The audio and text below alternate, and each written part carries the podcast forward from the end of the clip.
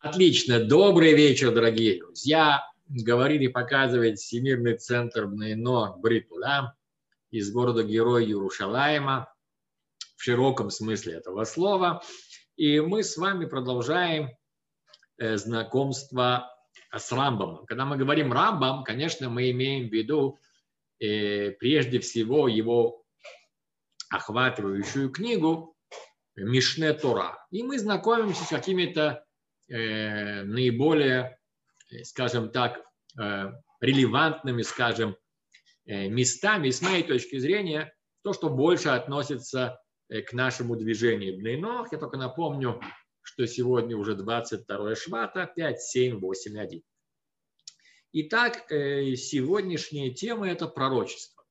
Надо сказать, что тема эта чрезвычайно существенная и центральная. То есть можно было бы подумать, что пророчество – это вещь хорошая, интересная. Было когда-то в прошлом, но в принципе э, потеряло значение и имеет чисто исторический интерес. Но мы с вами видим, что с точки зрения всей нашей традиции пророчество не является чем-то случайным или симпатичным или каким-нибудь там компотом, да, без которого можно обойтись. Вот если есть компот, замечательно, но нет, ничего, переживем. Нет. Э, пророчество является главным и существенным. Почему? Потому что вообще вся наша Тура и вся еврейская вера, с чего она начинается? Она начинается с коллективного пророчества у горы Синай. Это ведь как раз то, о чем говорит наша недельная глава. Недельная глава наша рассказывает о том, как э, народ Израиля пришел к горе Синай, ничего не подозревая, а Муше получает тут задачу, вы будете мне царством Коина, святым народом, заключаем союз и так далее. Муше передает это народу, народ не понимает, о чем идет речь, и тогда Ашем говорит, ну раз такое дело, я сам с ними поговорю чтобы в тебя поверили навечно. И поэтому мы, мы понимаем с вами, что если бы не было, если бы не было вот этого синайского откровения, когда Ашем разговаривал со всем народом Израиля, коллективное пророчество, то вся наша Тора, вся наша вера была бы сомнительной. Поди знай. То, что Ашем разговаривал с Муше, где-то там в пустыне.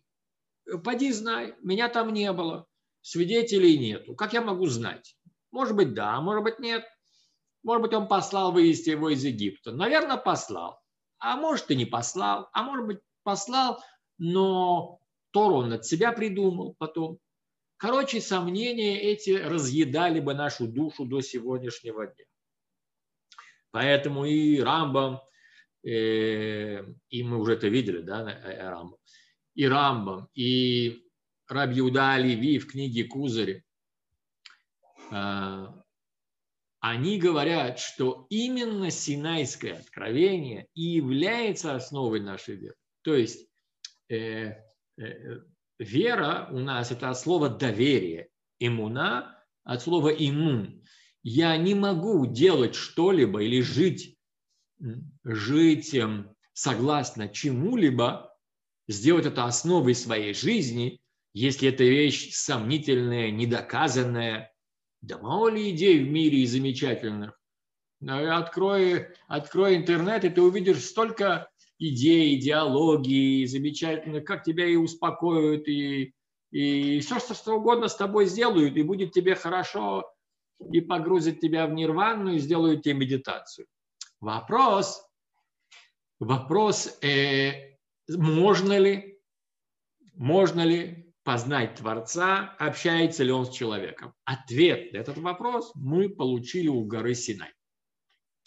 Теперь вы скажете, этот вопрос сюда возникает, поэтому к нему возвращаюсь. Вы скажете, отлично, Синайское откровение, коллективное, национальное, не какая-то там группа товарищей а весь народ, а вы понимаете, что там, наверное, было 2-3 миллиона человек. Да, если взрослых военно обязанных мужчин было 600 тысяч, э, добавьте детей, э, добавьте женщин, добавьте этих товарищей, которые вышли с нами из Египта, получится довольно кругленькая цифра.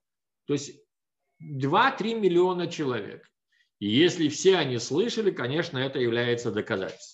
Но кто сказал, что само Синайское откровение было? Люди могут сказать, окей, ты берешь как доказательство то, что само нуждается в доказательстве. А на это я могу сказать, это верно, что это нуждается в доказательстве. Все нуждается в доказательстве. Но, учитывая, что речь идет о трех с половиной тысячелетней традиции, национальной традиции еврейского народа, то есть вот эта идея, эта традиция о том, что мы стояли у горы Сина, ей уже около трех с половиной тысяч лет, и в нашей национальной традиции никакой другой версии, никакой другой альтернативного, никакого другого альтернативного объяснения нашего рождения и существования нет. Я не имею в виду э, отдельных интеллектуалов, которые сидят у себя дома и выдают какие-то э, версии или какие-то предложения. Это дело отдельных интеллектуалов, но в нашей традиции за три с половиной тысячи лет нет никакой альтернативной идеи, никакого альтернативного рассказа о создании и рождении еврейского народа, кроме как выход из Египта и Синайское откровение.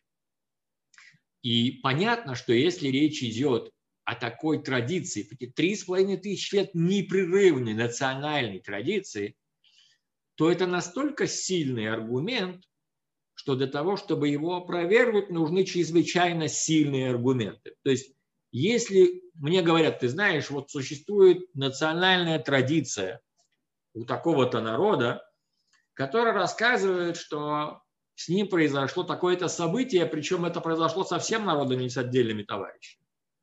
Тут я говорю, окей, это для меня вес, весомый аргумент, если только мне не приведут опровергающие аргументы, свидетельства и так далее, и так далее. но очень убедительные. То есть такие убедительные, что они опровергнут эту национальную традицию. У нас ничего такого даже и близко не существует. Единственная версия, которую еврейский народ рассказывает три с половиной тысячи лет себе и всем остальным, это что он вышел из Египта и что было Синайское откровение.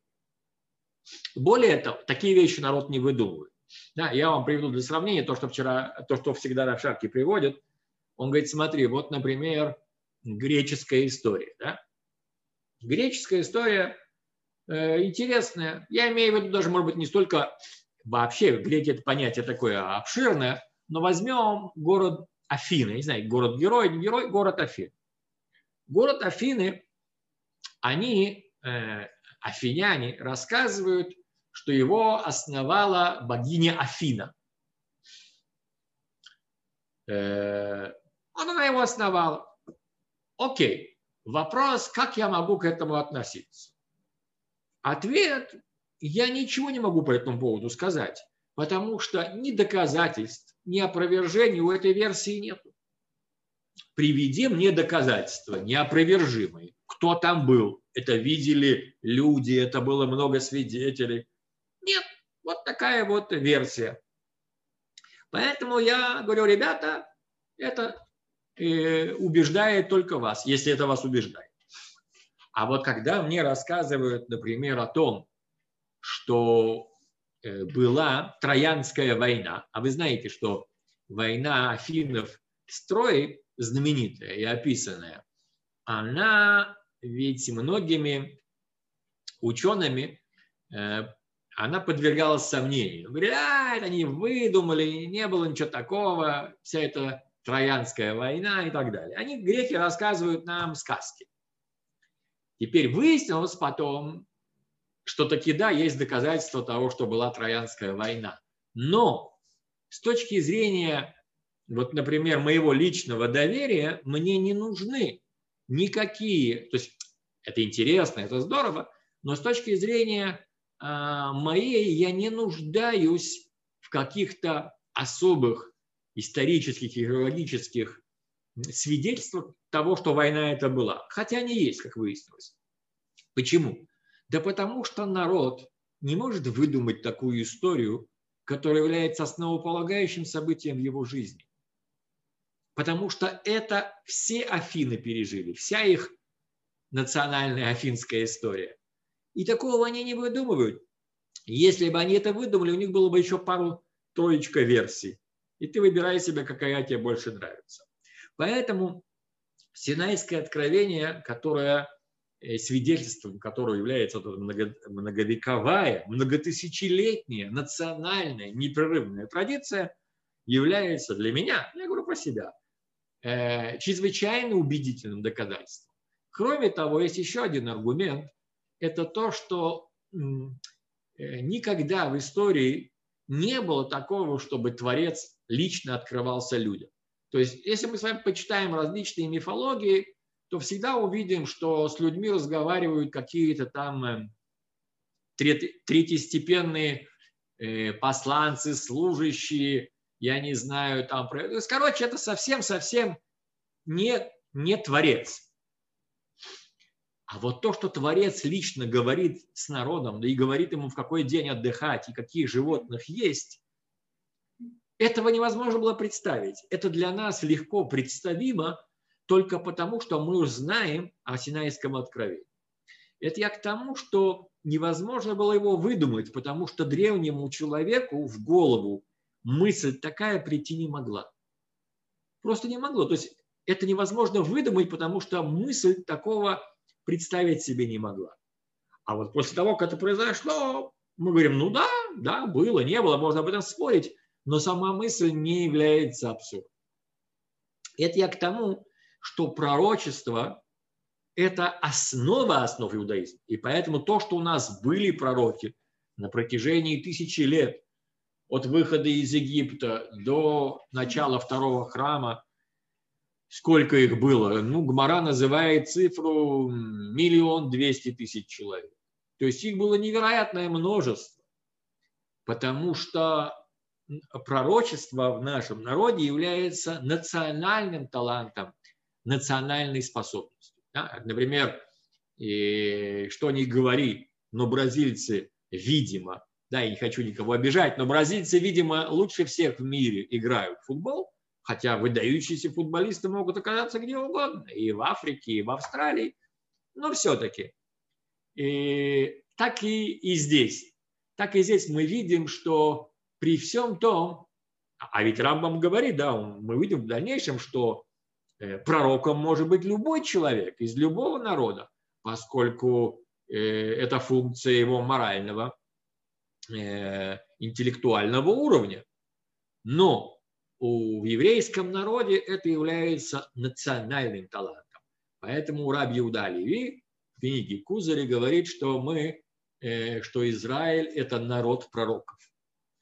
И поэтому у нас это свойство, это качество было национальным, понимаете? То есть у каждого был какой-то знакомый или родственник, пророк того или иного уровня. Мы сейчас с вами увидим, что это за зверь такой, с чем его едят. Но я хочу прежде всего, эм, чтобы мы поняли, что речь не идет о чем-то незначимом, устаревшем, лишним, второстепенном. Речь идет о самом главном. То есть без пророчества жизнь э, э, фактически лишается смысла. Мы живем только тем, что было пророчество. И поэтому мы хотим, чтобы оно возобновилось. Если бы не так, то Рамба бы не писал здесь, какие бывают пророки, какие условия, что для этого делается. А зачем? Было и прошло. Рамбам не будет писать вещей, которые не актуальны. А вот, например, если вы возьмете ислам, то официальное утверждение в исламе, что Мухаммед – это последняя печать пророков. То есть, если кто-то сейчас придет и утверждает э, среди мусульман, что он пророк, то он получит э, выговор с занесением, это еще мягкий случай. Понимаете?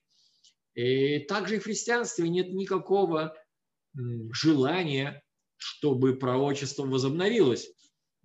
Как там написано, э, сначала было слово, и слово стало плотью. Да?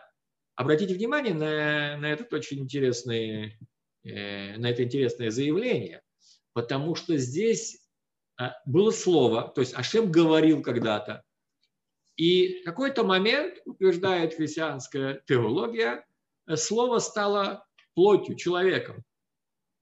Да, я сейчас вставляю в стороне все трудности э, этого утверждения, но само по себе. А это означает, что слово исчезло, понимаете? То есть нету больше слова. Ашем больше не говорит с их точки зрения. И вот на этом фоне я хочу подчеркнуть, что пророчество у нас является фундаментальной вещью. И более того, если вы увидите, посмотрите в Торе, э, в книге Дворим, помните там история, когда, когда два Эйдад и Мильдад да, пророчествовали в лагере, а они там не посчитались, и Ушуа говорит, что такое это безобразие, там каких-то два товарища пророчествуют в лагере. То есть он, а Муше ему говорит, ты что, ревнуешь? Да дай-то Бог, чтобы весь народ Израиля были пророками. То есть с нашей точки зрения стремление, желание или, скажем так, идеал состоит в том, чтобы все люди были пророками. Весь народ Израиля, все человечество. И действительно, посмотрите, что пишет Ермияу в 31 главе. Ермияу в 31 главе, посмотрите, я сейчас цитирую на память, он говорит, там настанет время, когда не будет муж учить ближнего своего, а все узнают меня от малого до великого. То есть наступит такой момент каком-то светлом будущем, к которому мы очень стремимся, когда каждый человек будет пророком, все будут знать Всевышнего. Так же, как Адам контактировал со Всевышним в Ганедане. Ему не нужны были какие-то посредники. Понимаете? То есть э, пророчество – это вещь, которая в идеале должна стать э, общечеловеческим э, состоянием. Ну, до этого нам, конечно, еще пахать и пахать, но хотелось бы и очень, чтобы пророчество возобновилось, то есть были бы пророки, чтобы Ашем начал с нами говорить. Понимаете, проблема заключается в том, что он две э, с половиной, 2400 лет молчит. Вот был у нас последний пророк Малахи. Он нам сказал, ребята, не оставляйте Тору Муше. Беседа, это здорово. Муше и все остальные пророки, мы их очень любим, и, и единственное, чем мы живем, и что дает нам смысл, это их пророчество. Но хотелось бы и нам поговорить. Обратите внимание, вот то, что с нами сегодня происходит. Да? Не будем ходить далеко в какое-то прошлое. Ой. Вот сегодня в мире весь мир охвачен вот этой вот э, коронаманией. Вот это вот корона, да. Есть люди, которые говорят, что это пандемия, есть, говорят, что не пандемия, неважно весь мир охвачен вот этим явлением. Согласитесь, что это явление гораздо более охватывающее, чем любая мировая война. Первая мировая война фактически была в Европе. Да и Вторая мировая война, если считать, может быть, Японию, была в Европе. Ну, немножко в Африке. Всегда есть исключения. Но, в принципе, я, например, я помню, меня э, удивил, не удивил, но, наверное, это, это закономерно. И кто-то рассказал, что в Канаде провели в свое время такое исследование социологическое. Назовите самое важное, с вашей точки зрения, событие 20 века. Ну, вы же понимаете, если спрашивают, допустим, европейцев, то они все-таки не смогут отвертеться от того, что была там Первая мировая война, Вторая, революции и прочие вещи. Ну, Вторая мировая война, знаете, не так далеко она была в конце 20 века.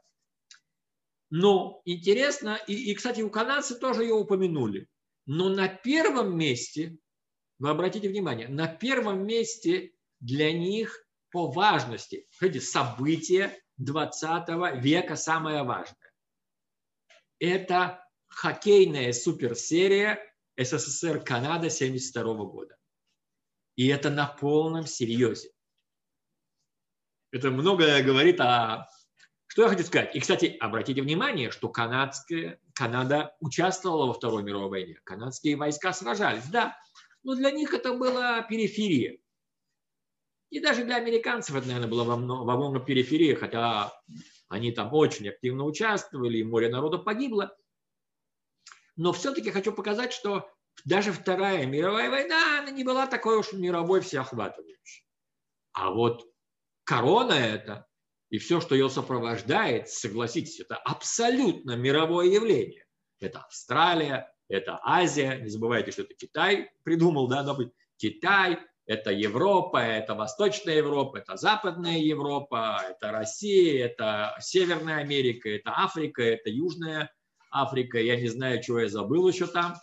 Да? Все вот это, все вот это везде эта проблема стоит в той или иной мере. Такое отношение, такое отношение, пандемия, не пандемия, маски, не маски, я не знаю, каждый там по-своему. Не хочу сейчас входить в этот конфликт, но нет такого места на земном шаре, где бы эта проблема или этот вопрос не вставал. То есть с нами сейчас происходит нечто очень-очень и очень важное. Понимаете? Нечто очень важное и охватывающее. И поэтому, и поэтому, э, и, мы, и мы не знаем, понимаете? Нам говорят, есть такая версия, есть такая версия, э, нужно так делать, нужно так делать, нужно закрывать, нужно открывать, ходят всякие теории о конспирации. Люди пытаются понять, что происходит, понимаете? И об этом можно говорить каждый день. Остается только один вопрос. А что же с нами происходит на самом деле? Вот этот вопрос кому нужно задать? Этот вопрос нужно задать э, тому, кто все это создал и управляет. Мы настолько привыкли, что этот путь вообще даже не, не принимается во внимание. А вот если бы были пророки у нас, мы подошли и сказали, слушай, там, я не знаю, Муше, Ишаяу, я не знаю, там. Скажи, спроси Ашем, что это за штука такая? Зачем ты ее послал? Чего ты от нас хочешь? Куда мы должны идти? Вперед, назад, лежать, ходить. Что ты от нас хочешь? Молчание, понимаете? Мы не знаем. И каждый выдвигает свои теории, каждый выдвигает свои версии, и у всех есть тысяча объяснений и тысяча своих предложений. Все это здорово, понимаете? Все это здорово, и все это интересно. И каждая теория, и каждая сторона в той или иной степени убедительны. Но никогда, ни при одном объяснении, при одной теории у меня нету никакой уверенности, что это на самом деле так. То есть, да, наверное, в этом что-то есть. Или это полная чепуха, или это половина на половину. Но что на самом деле, каково нас, каков на данном самом деле смысл того, что с нами происходит, этого, этого мы не знаем. А так бы хотелось спросить, понимаете? А так бы мы сказали бы, Ишаяу, допустим, да, там, спроси Ашем. Он говорит, окей, спрошу. Спросил, получил ответ. О, ребята, это вот потому что есть такие проблемы, вот перестаньте делать это, делайте это, и все будет нормально. Вай! Дело же не в том только, чтобы решить практическую проблему, хотя и это важно. Но дело в том, чтобы понять смысл, понимаете, то, то что больше всего мучает человека, то, что человека приводит в состояние агрессивности, отчаяния, подавленности, депрессии, агрессии и прочих красивых вещей, это то, что жизнь его бессмысленна. Жизнь человека бессмысленна. Это, это, от этого можно сойти с ума. Вот, например, кошка, она не спрашивает, она же не знает, как ее зовут, и не волнует, она кошка или не кошка. Вот она хочет есть, и, и все. Иногда размножаться. Все, никаких вопросов нету. Но человек обладает сознанием Он хочет понять, что я здесь делаю, куда я иду, почему, зачем. Тем более, когда случаются такие колоссальные э, события, которые переворачивают весь мир. Вот. Это я хотел подчеркнуть.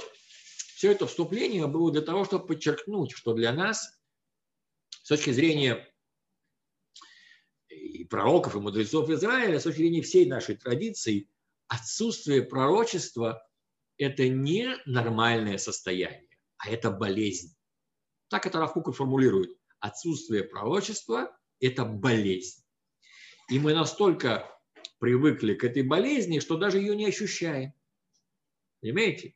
А это как человек, который никогда э, э, ни с кем не разговаривал. Представьте себе.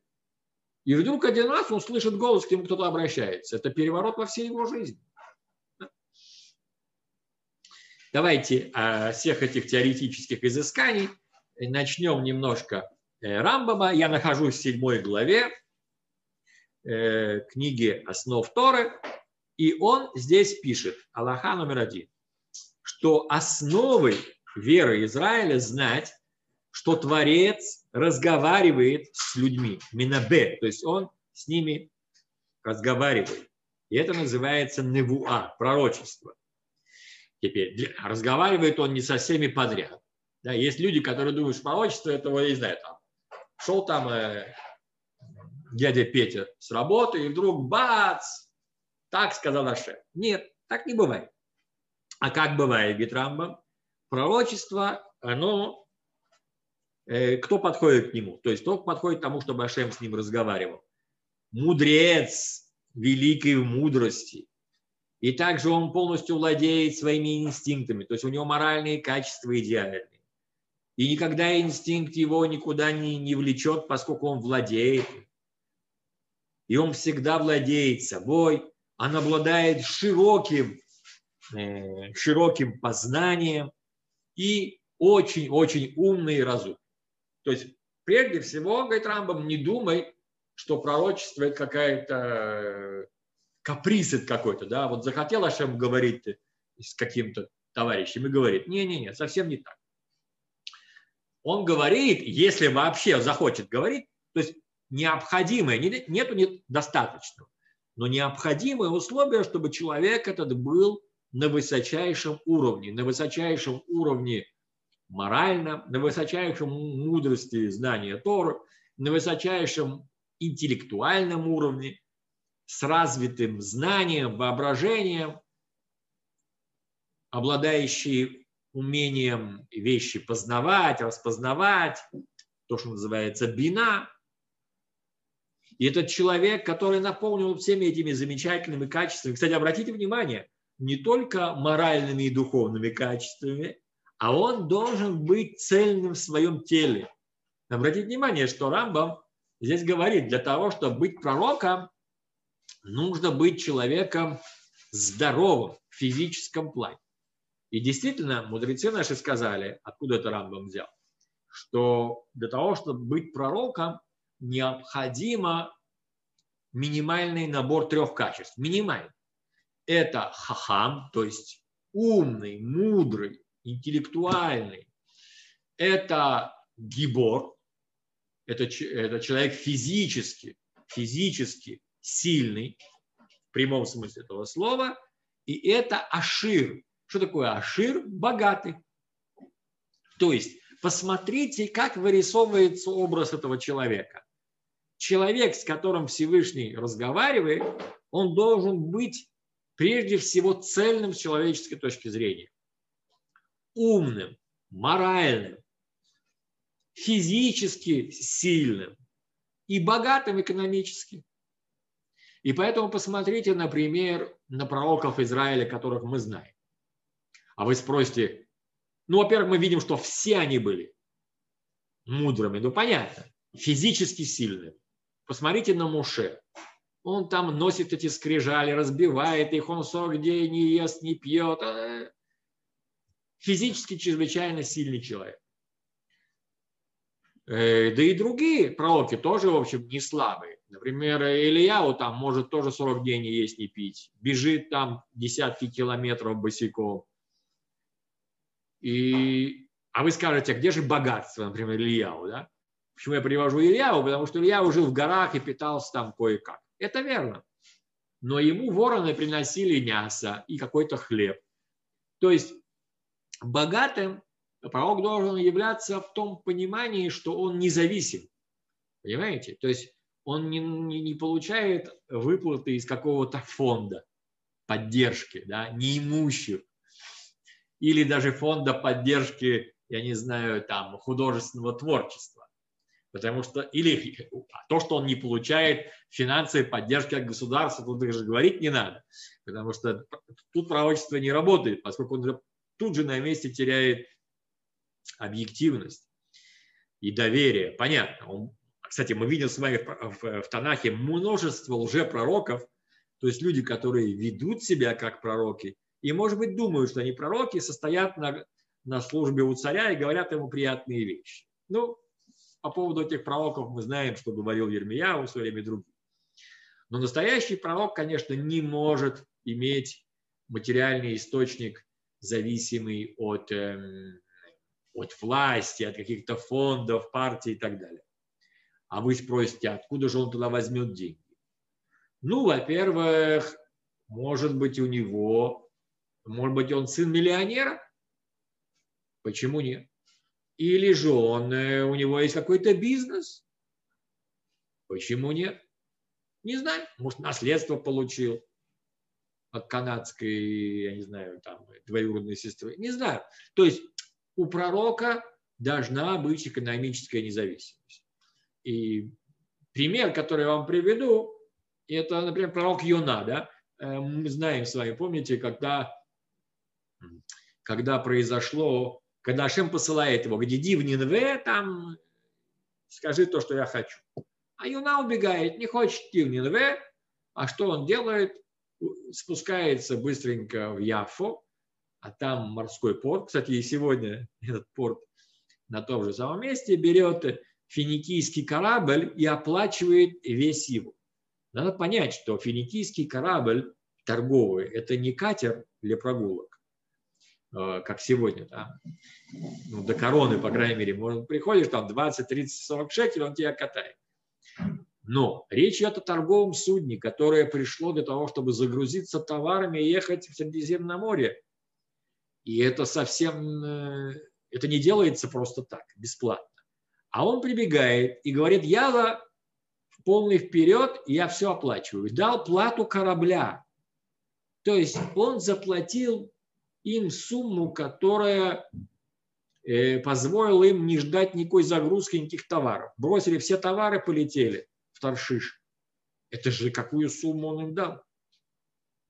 Настолько они даже э, воспламенились энтузиазмом, уже не спросили, кто он, откуда. Потом они спрашивают, слушай, а как тебя зовут, откуда ты?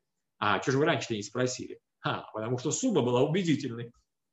Пришел Юна, положил на стол, выезжай.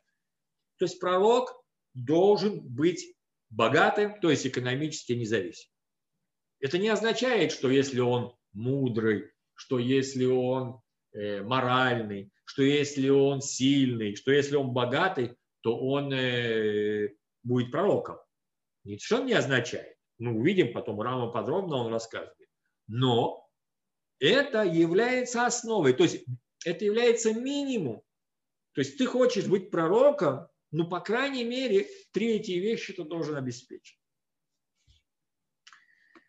Э, и, он, и такой человек, он идет и занимается самосовершенствованием, не занимается глупостями людей. То есть Рамбам имеет в виду, что он не сидит по кабакам и не смотрит телевизор. И он идет и учится, и углубляется, и так далее, и так далее. И все время думает о Всевышнем, все время изучает э, всю эту мудрость. И кстати, он здесь говорит, что он, он изучает и всю физическую мудрость, да, то есть и, и астрономию того времени, и какие планеты, все это идет. После этого он получает руха. Слово руха кодыш на языке мудрецов означает пророчество. Но не, э, Рамба потом объясняет, что это далеко не автоматически. А это при условии, при условии, при условии, да еще Ашем захочет. Да? То есть здесь это видно, как будто бы это автомат. Нет, Рамба объясняет потом, что это совсем не автомат. И когда у него этот будет Кодыш, тогда он начнет понимать эти высшие вещи, понимать, э, понимать и начнет, начнет понимать э, на уровне ангелов. Да? Не забывайте, что с точки зрения э, Рамбама в мире существует иерархия, и ангелы по всей их иерархии ближе ко Всевышнему и больше его познают. И поэтому, если пророк, если он человек доходит до стадии пророчества, то он выходит на понимание вот этих самых ангелов. То есть он поднимается со страшной силой на понимание, на знание. Э, и становится он другим человеком. И здесь он приводит пример из книги Шмуэля. Помните, мы с вами учили книгу Шмуэля, и там Э, Шмуэль всячески воспитывает Шауля, чтобы сделать из него настоящего царя. И он ему устраивает встречи со своими учениками пророков. Кстати, он потом рамом их всех вспомнит. Учениками пророков. И как только он все это ему наговорил, обернулся Шауль и стал другим человеком, там написано. Теперь пророки, говорит Рамбам, ты не думай, что все они одного уровня. Они совсем не одного уровня. Они очень разных уровней. Э, и поэтому, так же, как есть мудрецы, говорит, один мудрее другого, так же в пророчестве есть пророки, один выше другого с точки зрения их познания, то, что они получают, то, что Ашем дает. Он сейчас это подробно разъяснит, вернее, чуть позже он подробно разъяснит.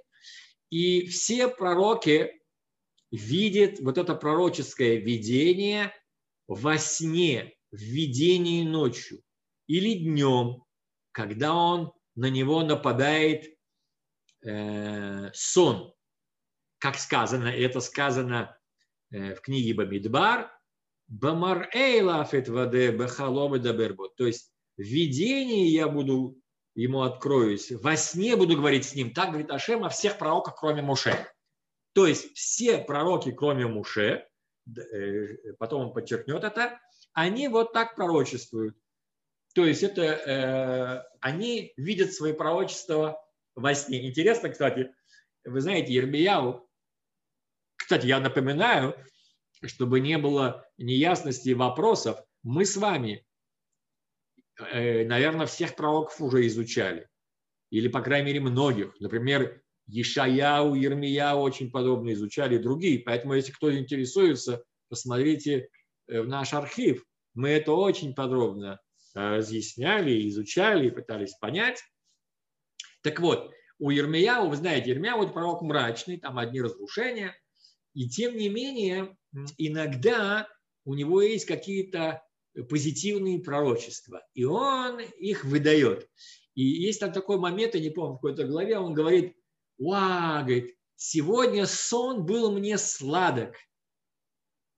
Причем здесь сон? Да очень просто. Пророчество они получали, видимо, ночью ближе к утру. И поэтому, когда он просыпается со своими мрачными пророчествами, которые он должен идти выдавать народу, который его за это еще и не любят, то, конечно, жизнь Ермия ужасна. А тут он получил симпатичное пророчество и стал с хорошим настроением. И там ты видишь, что все свои пророчества получал ночью. Кстати, много раз мы с вами видим, как это прямо описывается в Танахе, и пророк приходит, и он пришел рано утром и сказал так-то, так-то и так-то. А почему пророки приходят рано утром? Почему он не приходит вечером, днем? Да потому что пророчество получает ночью. Получил ночью, пришел днем и выдал его. Не, не днем, а утром. Вот это здесь Рамов говорит. Теперь еще одну вещь я прочту. но она уже не для слабонервных. И все пророки, обратите внимание, когда он говорит все пророки, он имеет в виду кроме Муше. Потом он объяснит, что Муше все по-другому. Но все пророки, когда пророчествуют, их тело дрожит, трясется, и нету силы физической у тела, и нет у них э, уже силы стоять. Я, то есть физически они просто раздавлены полностью. И остается только понимание свободным, чтобы понять, что они видят. Как сказано у Авраама. Посмотрите, это еще у Авраама пророчество, э, когда он получал союз между рассеченными частями, и вот ужас, тьма великая падает на него, это у Авраама. А если он приводит тут же, надо сказать, что Рамбам тут же переходит совершенно в другое, в другое время к Даниэлю, да, между, между Мушей, между Авраамом и Даниэлем там тысячи лет, ну ладно. И так сказано Даниэлю в 10 главе, кто, кстати, хоть, он говорит, мое лицо, то есть мое, мое выражение лица перевернулось на меня к, к, ужасу, и не осталось во мне сил. То есть, когда Даниэль описывает пророчество, которое с ним было, он, вы читаете там страшное описание, как он физически страдал, там все у него искажается, лицо искажается, или, и, и, и все там сотрясается. То есть это, это, кстати говоря, говорит еще, еще одно доказательство того, что для того, чтобы быть пророком, нужно быть физически сильным. Потому что пророчество – это такая, это представьте себе, как каток проехал по тебе. Это что-то такое, потому что Всевышний говорит, это же не, это, это, это что-то другое, понимаете? И, и от человеку, чтобы это воспринять, нужно быть э, суперменом. И если Даниэль, да, и Авраам, которые не были слабыми людьми, и они такое испытывали, то представьте себе, насколько это тяжело. Поэтому э, он должен быть, пророк должен быть физически э, очень сильным. Ну, понятно, что этого одного мало, но без этого никак нельзя. Я думаю, что сегодня мы здесь прервемся. Если у вас есть вопросы, мы с удовольствием их обсудим.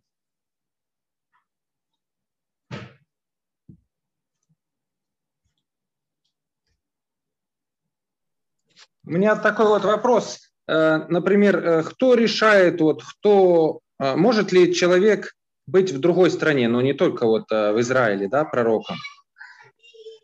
Может. Смотрите, я вам приведу примеры из Танаха. Иов. Угу. Или, например, Ноах. Или, например, да. вполне возможно, Итро. Безусловно. Но для этого нужны свои критерии и так далее. То есть необходимый, Рамбам потом это будет долго разъяснять, нужно же, нужно же распознать, да, он пророк или он притворяется, или он прикидывается.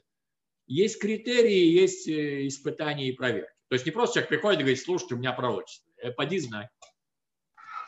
Ну вот, например, вот такие вот знаменитые личности, Конфуций, например, да? Китайский народ как-то его сделал каким-то пророком, можно сказать, да, или какой-то, или Будда, например. Народ решил, да, то, что он в каком-то смысле э, какую-то вот пророческую там весть от Бога или от Всевышнего Нет, или что-то. Пророчество, Нет? пророчество – это когда Творец разговаривает с человеком. Это не, э, э, это, это не то, что человек там мудрый, выдает вещи свои. Я не думаю, что Будда или Конфуций претендовали на это. Это разговор, понимаете? Это, это вещь, которую мы ни с чем не можем сравнивать. Это не вдохновение, это не, не мудрость, это не... Это вещь такая, которую не спутаешь. То есть или Ашем со мной разговаривал, или нет. Можно просто быть мудрым и хорошим человеком. Ну, может, ну, например, страна может решить, вот, например, Конфуций или как китайцы, вот он пророк от Бога. Нет, для этого нужны проверки. Ну как его проверишь? Конфуций? А об этом Рамбам говорит потом. Есть конкретные вещи. То есть прежде всего обратите внимание, должны быть базисные вещи. То есть человек должен обладать, должен быть мудрецом. Ну, Конфуций. Да. Мудрецом и в Торе. Без, безупречное поведение и так далее, и так далее. Кроме всего прочего, он, э, э, он должен утверждать, что Всевышний с ним разговаривал. Я не думаю, что Конфуций это утверждал. Если я ошибаюсь, пусть старшие товарищи меня поправят. Надо понять, что пророчество это не что-то такое непонятное. Пророчество это когда Всевышний разговаривает с человеком. Разговаривает, да. Не разговаривает, нет. Это как нельзя быть немножко беременным. Или да, или нет. Ну, еще последний вопрос тогда. Ну, чуть понятно, да, спасибо. Последний вопрос. Были вот э, какие-то случаи после вот э, танахического периода, да? Э, кого-то вот э, еврейский народ считал пророком? Э, нет. Э, были люди, которые достойны этого. Например, Талмуд говорит, есть в нашем поколении люди достойные пророчества. То есть, если бы поколение было достойно, они были пророками. Например, такой мудрец Шмуиля Катан. Но он не был пророком, потому что поколение не было достойно. Вполне возможно, что и сейчас есть такие люди, но поколение в целом еще не вышло на такой уровень. Потому что пророки, они не какие-то просто индивидуальные личности, а они являются продуктом общества. Всевышний разговаривал с Ермияу не потому, что Ермияу симпатичный человек, потому что он представитель народа Израиля.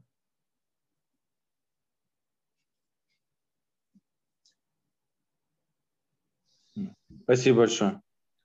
Мы с вами увидим, потом будет очень много деталей и разборок, и вещи станут гораздо более понятными. А сегодня я хотел дать такое фундаментальное вступление. На мой взгляд, оно очень и очень важно.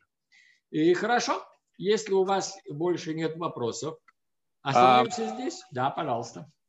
А правильно ли я понимаю, что пророчество со временем должно стать массовым явлением? То есть это не удел единица, дай бог, все к этому придут.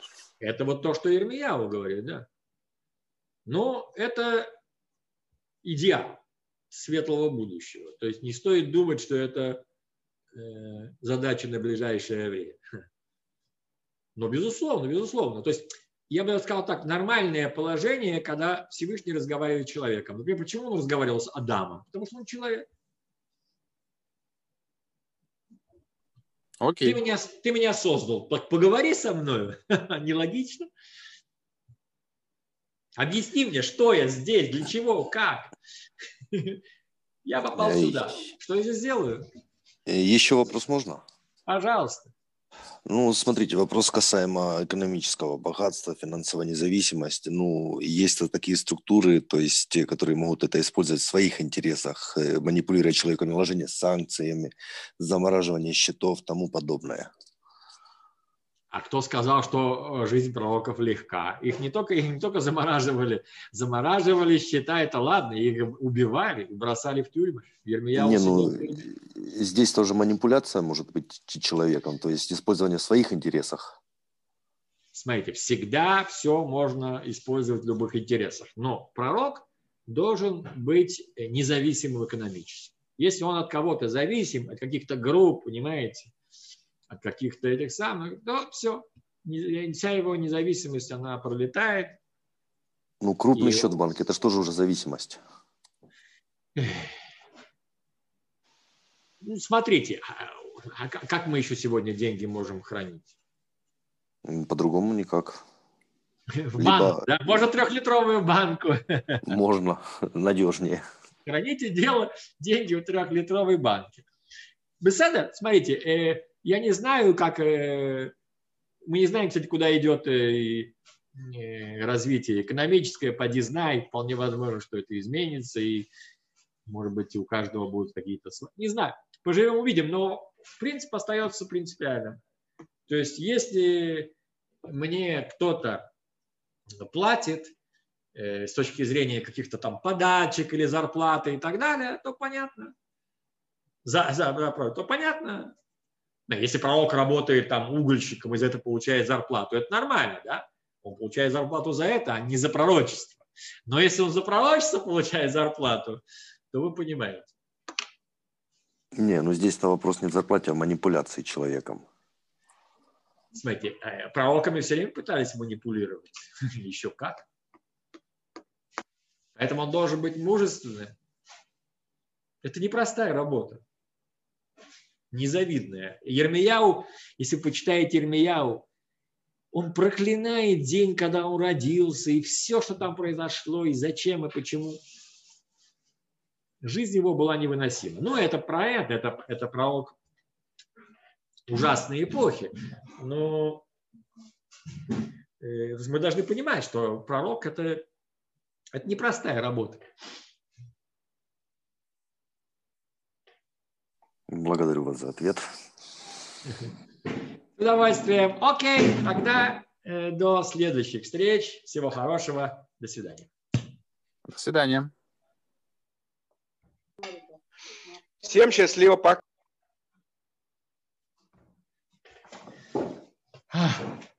Wow.